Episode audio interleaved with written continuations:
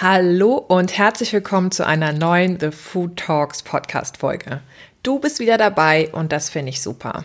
Hier im Podcast geht es um eine gesunde Ernährung und um das passende Mindset dazu, um deine Ziele erreichen zu können. Ja, sonst im Podcast reden wir hier viel darüber, was gesund ist, also was man essen sollte, seinem Körper zuführen sollte. Also quasi das, was oben reinkommt. Und dann eben, was der Körper damit macht, also er verdaut und er verwertet. Aber zu einer Verdauung gehört allerdings auch das, was ja hinten wieder rauskommt aus der Verdauungsmaschinerie. Und daher möchte ich heute mit dir über Stuhlformen und Farben sprechen. Welche Konsistenz zeigt eine gute Verdauung an und welche Farbe ist nicht ganz so gesund? Ich hoffe jetzt, dass sich das Thema nicht abschreckt, denn es ist ein sehr wichtiges Thema, das leider mit sehr viel Charme behaftet ist. Und ich finde das Medium Podcast daher sehr passend, um darüber zu sprechen, weil du musst dir nichts angucken oder irgendwas riechen. Und naja, möglicherweise ist die Folge nicht so gut geeignet für dich, wenn du gerade eine Frühstücks- oder Mittagspause machst. In diesem Sinne wünsche ich dir jetzt viel Spaß und tolle Aha-Momente in dieser Folge.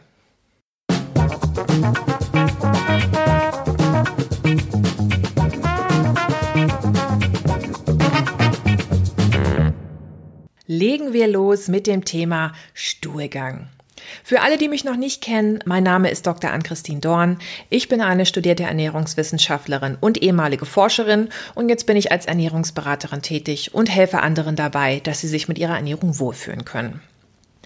Diese Folge über Stuhlgang ist natürlich nur für Männer geeignet, weil wir Frauen machen ja kein Groß, da wir nur gut riechende Rosenblätter abgeben, die im Winde verwehen und romantisch behaftet sind. Nee, ist natürlich totaler Quatsch, ne? Auch wir Frauen machen das. Weil das Klischee geht mir nämlich so ein bisschen auf die Nerven, dass weibliche Exkremente irgendwie nicht normal oder okay wären. Also Frauen essen, daher müssen sie auch zur Toilette gehen. Diese Folge ist daher für alle Geschlechter geeignet. Mir ist so ein bisschen aufgefallen, dass es für den Stuhlgang richtig viele verschiedene Worte gibt. Es geht los mit Koten, AA oder bisschen auf schlau Defikation oder auf Baustellendeutsch kacken, einen Bob in die Bahn werfen, eine Stange Lehm aus dem Kreuz brechen und so weiter. Da gibt's ja noch ganz viele Bilder, die dann mal, die man sich im Kopf entstehen lassen kann. Und das macht man, dass man so viele Worte für etwas findet, weil etwas super viel Spaß macht oder weil etwas mit Charme behaftet ist und man da drum herumreden möchte. Denken wir zum Beispiel mal an Essen, da gibt's auch super viele Namen, weil das macht richtig viel Spaß. Schlemmen, genießen, fressen, mampfen. Ja, und beim Thema Stuhlgang ist das halt ähnlich. Da geht's dann um Scham, aber manchmal auch um eine gewisse Faszination oder auch eine Art der Erleichterung. Ja, ich muss Klienten auch manchmal nach ihrem Stuhlgang fragen, weil das eben ein wichtiger Indikator für eine gut funktionierende Verdauung oder eben weniger gut funktionierende Verdauung ist. Weil, wie eben schon gesagt, es ist ja auch eine Art Erleichterung. Ich denke, jeder hatte schon mal so einen Moment, als der Darm ganz dolle gekrampft hat, das tat weh und man hat es gerade noch so zur Toilette geschafft. Und ich finde, das Thema Stuhlgang sollte nicht mit Scham behaftet sein, weil das ist was absolut Natürliches und Notwendiges. Weil jemand, der nicht auf die Toilette gehen kann, der hat nach kürzester Zeit richtig große Probleme. Aber mal ganz generell gesprochen, ist beim Stuhlgang nicht nur die Konsistenz entscheidend, sondern auch die Farbe, die Häufigkeit und das Gewicht. Und darüber haben sich bereits schlaue Köpfe Gedanken gemacht und haben die Bristol Stuhlformenskala erarbeitet. Und äh, diese schlauen Köpfe sind Kenneth Heaton und Sarah J. Lewis von der University of Bristol, die die Bristol Stuhlformskala in 1997 veröffentlicht haben. Den Link packe ich dir auch in die Podcast-Beschreibung. Und ja, diese Stuhlformskala ist eine Übersicht über sieben verschiedene Stuhlarten. Und Heaton und Lewis haben diese Skala als diagnostisches Hilfsmittel vorgeschlagen, um die Dauer der Darmpassage beurteilen zu können, weil das kann auf Erkrankungen oder auf eine weniger gute Ernährung hindeuten. Von diesen sieben Typen deuten zwei Typen auf Verstopfung hin, drei auf Durchfall und zwei Typen deuten auf einen Idealstuhlgang hin. Durchschnittlich dauert nämlich so eine Verdauung von Nahrungsaufnahme bis zur Darmentleerung dann circa 50 bis 80 Stunden. Das sind etwa zwei bis drei Tage. Besser wäre es allerdings, wenn man auf 24 bis 36 Stunden runterkäme.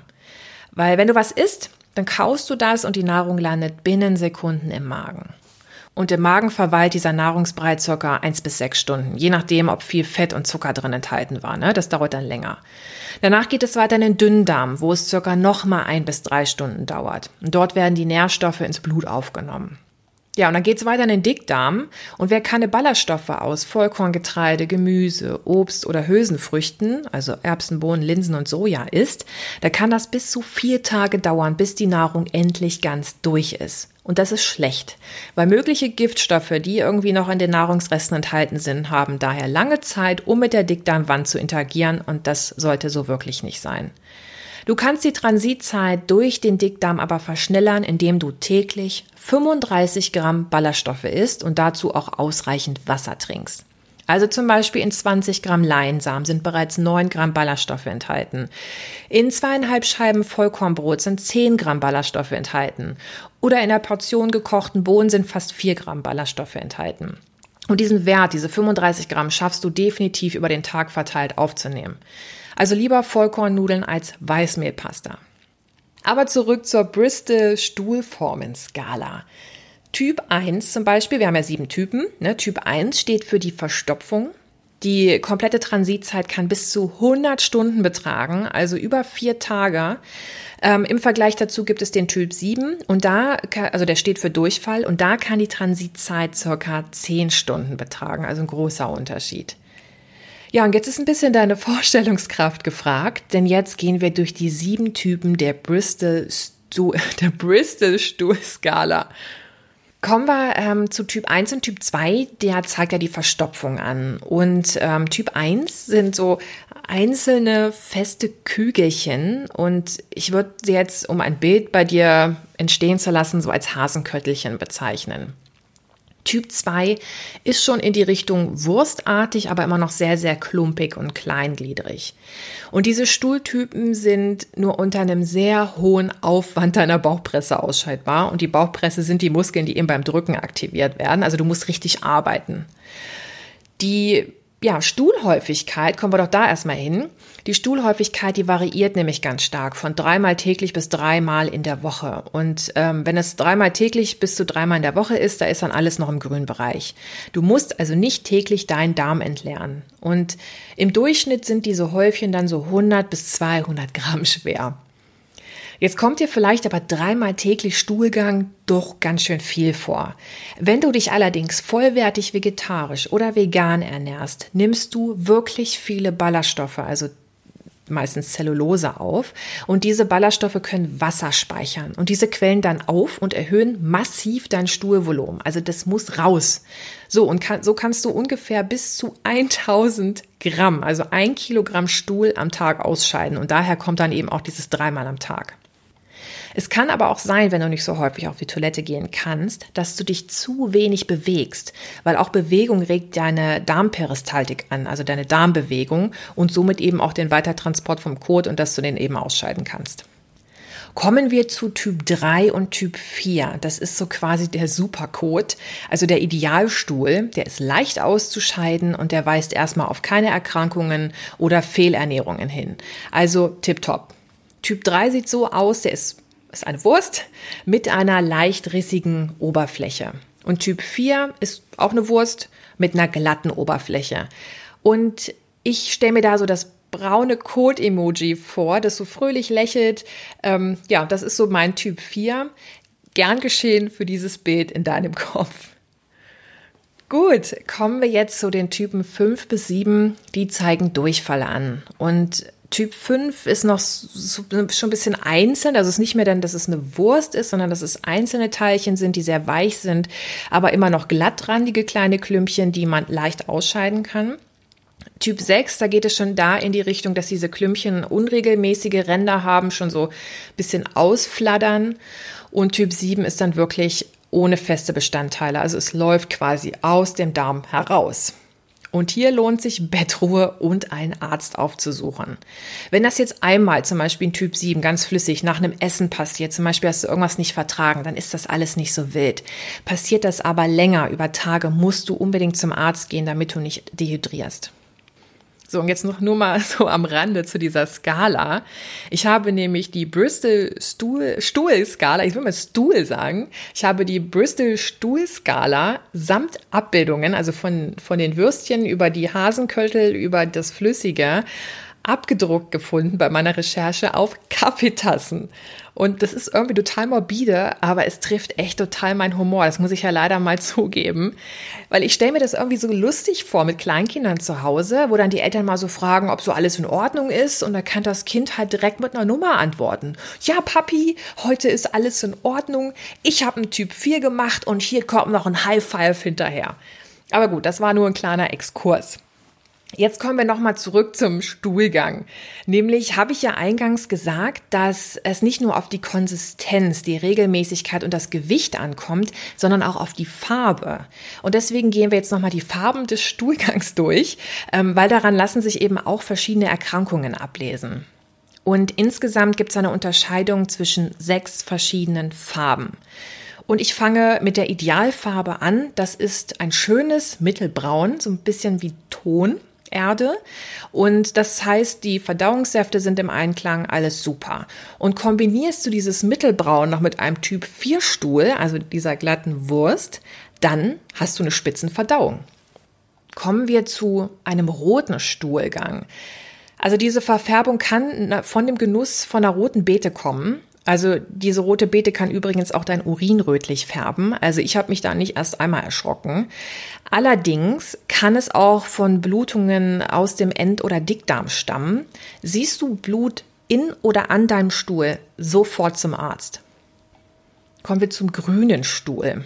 Also grün für Stuhl ist ja auch schon mal eine ganz gefährliche Farbe, aber es kann zum Beispiel auch durch Spinat kommen, weil du viel Spinat gegessen hast.